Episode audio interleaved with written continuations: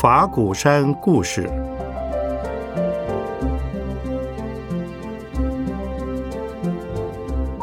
圣严法师口述，胡立贵整理。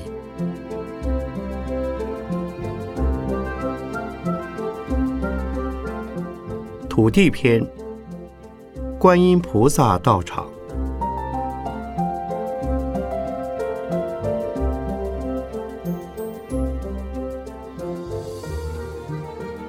来法鼓山观音道场，参北台湾第一圣地。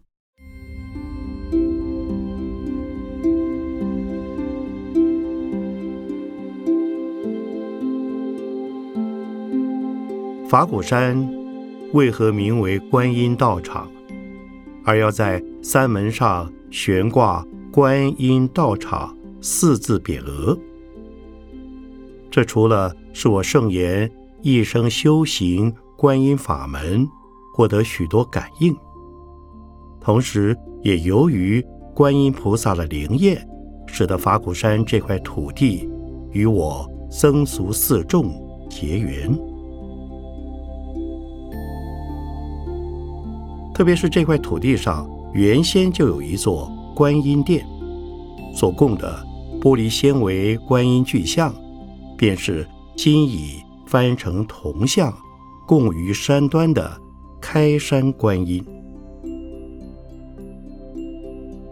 开山观音坐镇坐首，居高临下，感应事迹丰富，久为当地民众及外县市信众祈愿膜拜的信仰中心。沿着这条观音信仰的命脉。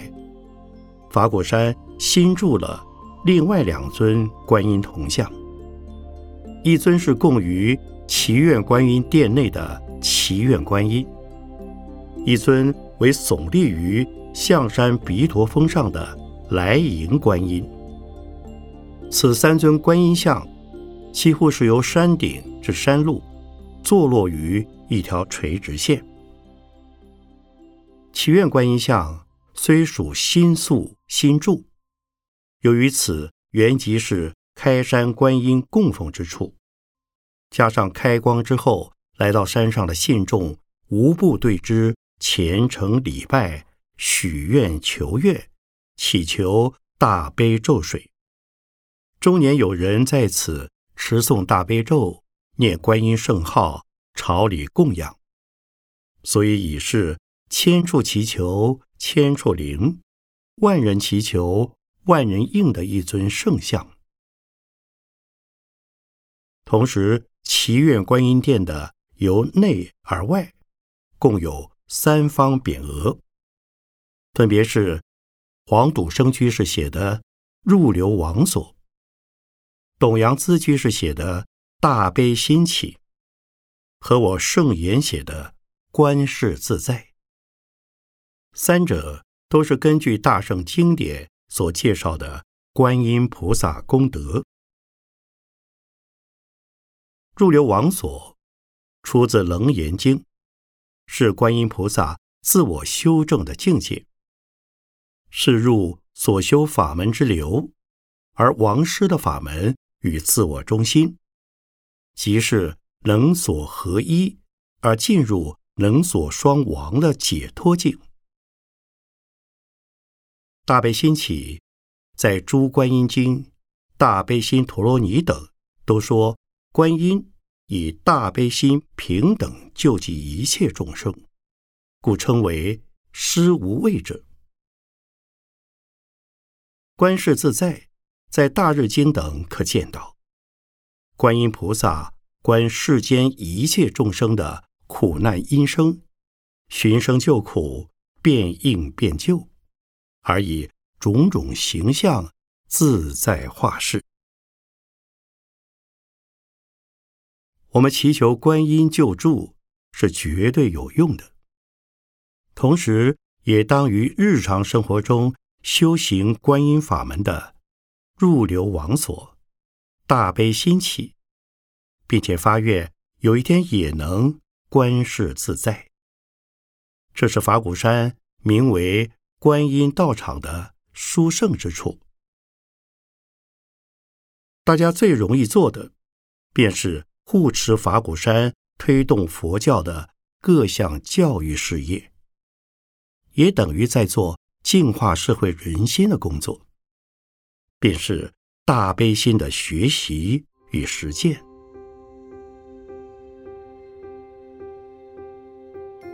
至于来迎观音，意思是观音的本尊报身。是永远不动不移的住于佛国净土，也只有对圣位的佛菩萨做伴侣。观音的千百亿万化身，是随处祈求、随处现身的，也是主动到人世间来救苦救难的。不论是善人或恶人。不论平时信不信观音，只要在危难时希望得到观音的救助，观音随时随地都会以妙化身在你身旁出现。这样的观音就是随时随地的主动来迎接你，欢迎你，使你平安，使你脱离各种苦难，因此称为。来迎观音。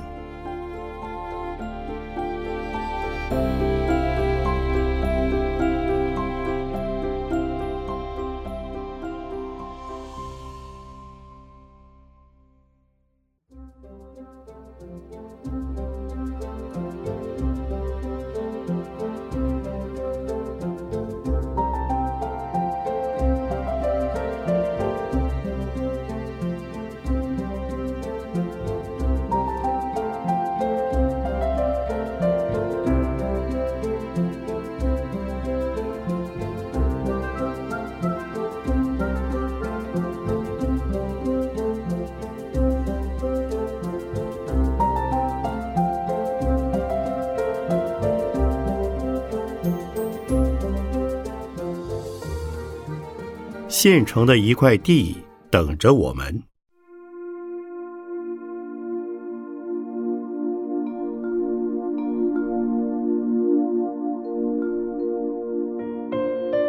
我们找到法鼓山这块地，如大家所知，是持大悲咒感得的因缘。那是一九八九年春天一位熊清良医师的建议。其实。观音法门是我的根本，我经常是念观音菩萨，持大悲咒。遇到任何状况或者困难之时，我都是持大悲咒，念观音菩萨，向观音菩萨祈求的。正好那时熊居士提起这意见，他是当时农禅寺念佛会的乐众，由他发起。结果水到渠成。事实上，就在我们持诵大悲咒的那天晚上，就有一位李昭南居士对龙禅寺知客处讲：“师傅要找的地，三天内有好消息，土地是现成的。”翌日，另一位林显正居士在北投佛恩寺。巧遇了全度法师，全度法师提起有块地要找人接管，邻居士便说：“我的师傅正在找地，不如就把地让给我师傅吧。”全度法师当初为了这块地相当费心，也接洽了不少人，却因价钱问题始终无法定案。此外，全度法师在这里起了庙，按照法令规定，庙产不能买卖，这块地也就不能转作其他用途。全度法师最初起的庙，与墓园经营有关，便是类似金宝山一样的从事灵骨塔和墓地的事业。因居民反对，及临近已有好几个灵骨塔和基督教墓园。如果再做相同规划，发展空间显然有限。因此，全度法师转而决定寻找合适的出家人才前来住持。另一方面，原来公司的股东会尚未解散，便由他担任公司的对外代表，洽谈土地让售事宜。那天，当林显正谈起土地的事，全度法师表示，这块地的背后还有许多股东，他们既然投资，总是想拿回本金，他的家人也要生活的。意思是说，要全部发心奉献有其困难。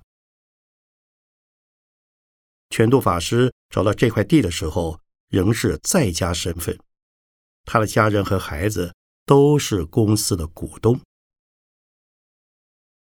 眼看庙起好了，却找不到合适的僧人，于是全度法师自己出家了，连同他的母亲也一起落发。那段期间，就是他们母子俩照顾道场，很辛苦。金山这块地共有十八甲，最初开价要一亿多新台币。我是看着很喜欢，问题是我没有钱，因此便向全度法师探寻价钱，能不能再商量。全度法师说：“这样吧，如果法师愿意接下道场，我就捐出我的一份。但是公司其他股东的股份绝不能少，否则我无法交代。”最后谈妥新台币七千万元，但有一个条件：余款需在三个月内付清，否则定金要没收。我说。这条件蛮苛的，因为太便宜了。全度法师讲，十八甲地七千万元，平均一甲要四百万。即便如此，我还是负担不起。当时林显正居士就讲：“师傅，没钱没关系，弟子先帮您买下再说。”这句话让我安心不少。他找了当时担任护法理事会的理事长杨正菩萨，商量由他们一起把地埋下，护持师傅。杨正一时并没有答应，而我在付了定金以后，旋即前往美国三个月。但在出国前，我做了一些安排。当时台中有一位谢淑琴菩萨，本来要捐一块地给我，我没收下。他反而这么说：将来师傅需要买地，我就捐一千万。等到我们买法鼓山这块地，其中有一千万元就是谢淑琴捐的款。台中另外一位河州渔芬菩萨。最初是由他和杨正的公司替我向银行担保，结果在我回国之前，这笔钱全付清了。这真是不可思议！如果我们没有买地，这笔钱是不可能出现的。关于买地的钱，还有一个故事。过去台北中华路的老中华商场，有个叫大超的店家，老板姓林，名玉超，是专门做的古钱古币的买卖生意。这位林老板在台北瑞芳山区有块地，将近两甲，原来打算用来建官房，助人修行。后来听说我要找地起庙。特别来北头看我，问我要不要那块地。当时我为了找地访遍全省，哪里有地我都去看的。对我来说，只要有地就好。听我这么一说，他就把那块地无条件捐给我们了。有了瑞芳这块土地之后，我们一方面向地方政府申请开发，一边计划着把周边的土地也买下来，准备在那里开山。但有一个问题很棘手，那地方没有进出路，将来不论建设或者经营都是难题。我曾经请托一位苗栗的明贤法师到那里暂住观察，这位明显法师也叫我师傅的。他说要在那地方建设道场，确实辛苦。就在这当口，法鼓山这块地出现，瑞芳的地反而用不上了。于是我心里又想：如果有谁买了瑞芳这块地，我就可把钱用到金山这边来。我也征求大超邻居士的意见，他倒是很干脆的讲：土地既捐给法师。一切由您自己决定吧。一边有瑞芳的土地待转手，一边是金山的土地需用钱，怎么办呢？我还是念观音菩萨。不久，就有一位北投信众带着朋友来看我。问我那块地卖不卖？我问他买地做什么用？他说自有用处。问我卖多少钱？我说我不懂价钱，就你开个数字。结果他开的数字正是我希望的。这又是一桩不可思议的事。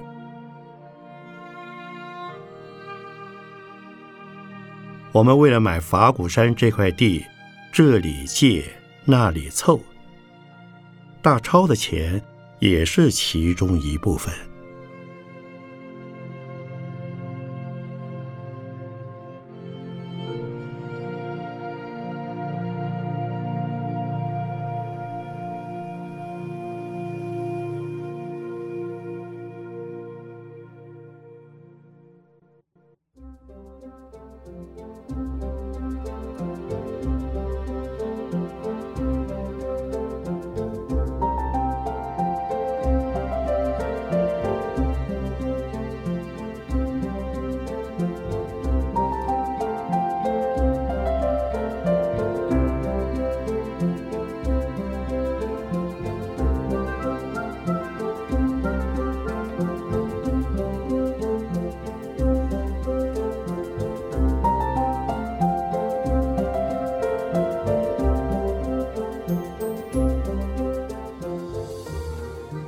天窗，煞费周章。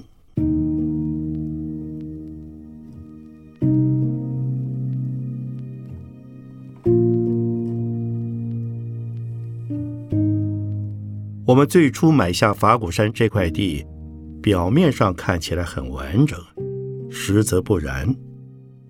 里头有好几块零星地是我们还没有买进来的。再者，这十八甲地并不集中，真正的建筑用地不足十八甲，却在这里那里开了天窗，是个麻烦事。怎么办呢？只能走一步算一步，一边进行建筑规划，一边填补天窗，陆续把周边的土地买进来。当中，我记得有两个地主的地很麻烦。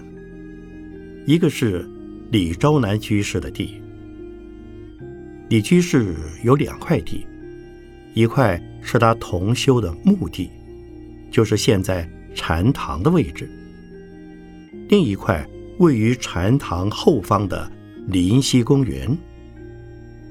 这两块地，他坚持一定要保留，而他。同修的墓决定不迁。我答应了。过了三年以后，他突然来找我，说他同修已往生三年了，怎么处理最好？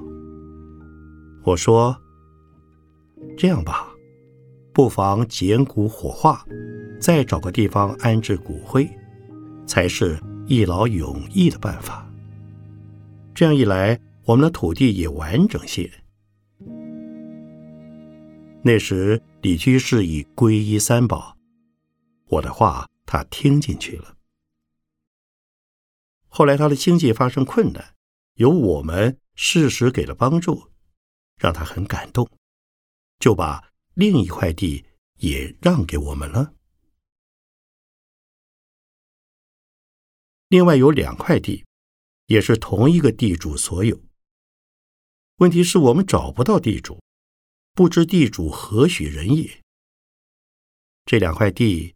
一块在现今大殿的右角，一块位于小三合一国际会议厅和教职员宿舍之间，就是现在的国际会议厅所在。这两块地不大，却相当紧要。如果我们不买进来，现在的大殿是非常小的。而国际会议厅和教职员宿舍是分开的。有好长一段时间，我们对这两块地始终一筹莫展，一直到大约过了八年以后，才得知地主是一位杨先生。可是我们与这位杨先生素昧平生，完全不相识，怎么办呢？只能由。当时负责土地小组的廖金荣和施建昌菩萨亲自登门拜访。某日，就在这两位菩萨前往拜访的时候，发现杨先生家中的起居室里挂着一幅悟明长老的字。这么一来，买地的事总算出现了曙光。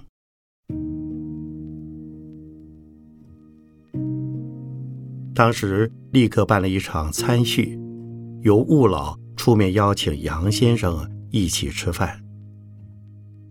其实悟老并不认识这位杨先生，那幅字是悟老的弟子请的，然后送给了杨先生。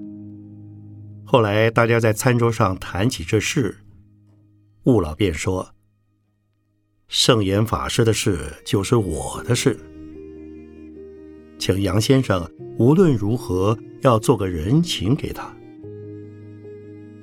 你这块地摆在那里也没什么用，就卖给圣严法师吧。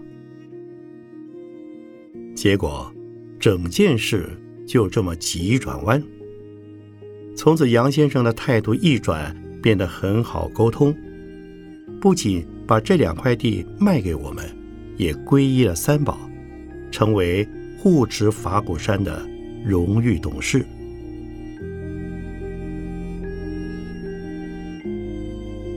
所幸是我们把这两块地买进来了，否则国际会议厅这块地，杨先生原打算拿来为猪圈的。若不是雾老出面说相，我们现在可麻烦了。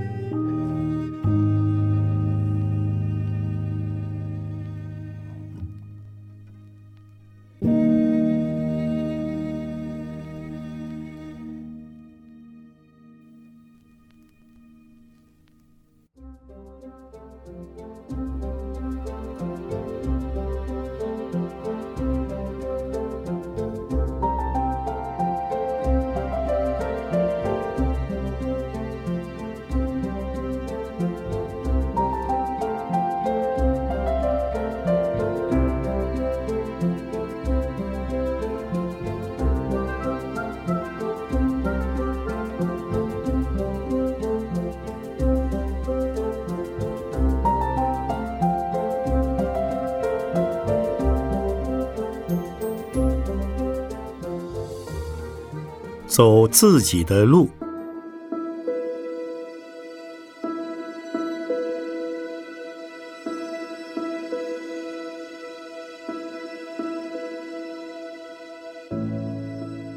我们买下金山的土地以后，接着便是整地与开发工程，这又是另一段艰辛历程。其中又以连外道路的工程最是周折。法鼓山这块地最初是无路可走的，唯一可通行的只有三界村的一条乡道。可是那乡道太小。就连小型车会车都勉强，何况是大卡车进出？而且早在我们动工之前，凡是有大型车辆行经乡道，附近居民都会有意见，有时甚至会挡路拦车。这让我们不得不思考，一定要走自己的道路，否则来日开山是有问题的。另一方面，当我们向台北县政府申请山坡地开发之际，县政府对我们的第一个要求也是：法鼓山要有自己的道路，走自己的道路，则非得买地不可。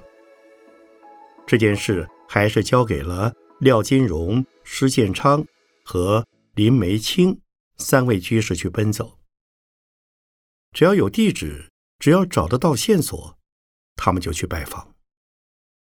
但是多数地主并不愿意卖地，甚至有的找不到地主，有的是原地主的家族庞大，常常为了一块地要访上好几十户人家。而这些地主或者是地主的后代，多半已搬离了金山。迁居各地，甚至已到了国外。买地过程之所以困难重重，这也是原因之一。还有，我们买地的大小与多寡，无法顺随我们的意思，不是我们想买多少就买多少。有的地主开出条件，要整片山一起卖断，否则不卖。大约经过十年的时间，我们总算把道路的土地买齐，也才有了属于法鼓山的连外道路。那是在台北县尤清县长任内完成的，距离现在将近十年了。法鼓大学的买地过程，同样也是劳心、历时、费周章。全度法师转让的土地之中，有一部分是现在法鼓大学的土地，但是要办一所大学，那些土地显然不足，因此还是由找地小组不断去拜访地主，一次又一次，一年复一年，始终锲而不舍的努力，才终于有了圆满的结果。这当中也有两块地，因为地主坚持不卖，我们一度以为要失望了。那是在哪里呢？一块位于大停车场转入林溪步道边上的储水塔上方，一块位于法古驿桥的对面山坡上。这两块地相加有六百多平，同属一个地主。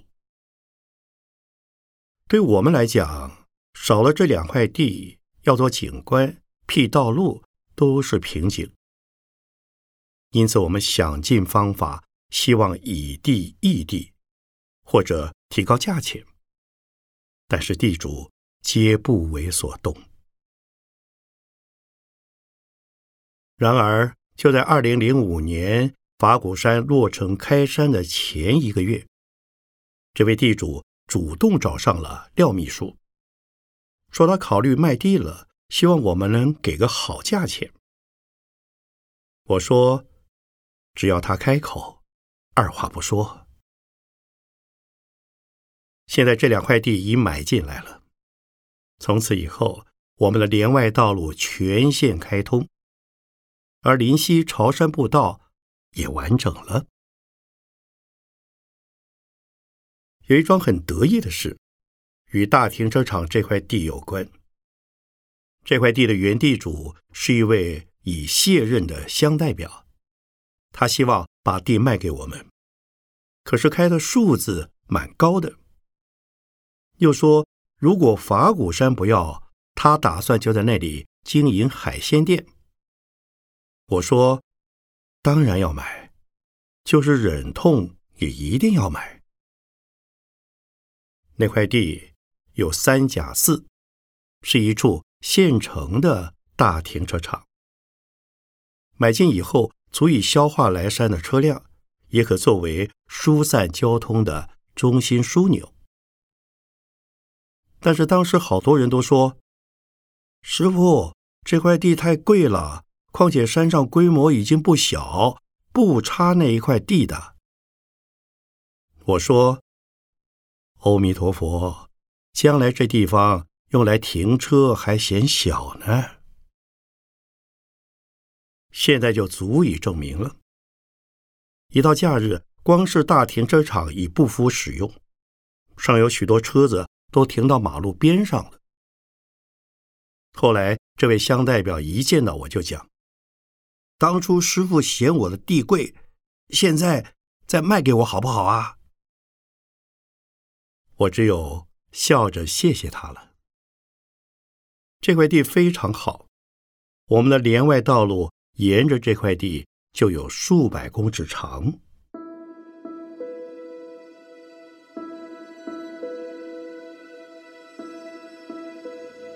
我们还有一小块地，靠近三界潭，本来打算在那里设一个储水转运站，但是附近居民很紧张，甚至有人扬言一旦动工，他们绝对不接受的，语气颇凶悍。现在我们暂且不用它，只放了一块法鼓山的地标在那里，这也很好。凡是人车经过那里，就知道前往法鼓山的方向了。现在法鼓山的土地已经完整了。关于买地这桩事，我非常感谢当时负责买地的廖金荣、施建昌和林梅清这三位菩萨。通常由他们三位去拜访地主。方宁书教授从旁给予协助。法鼓山现有土地包括一期工程的十八甲，二期工程的二十六甲，加上周边林地和道路用地，总共约八十甲。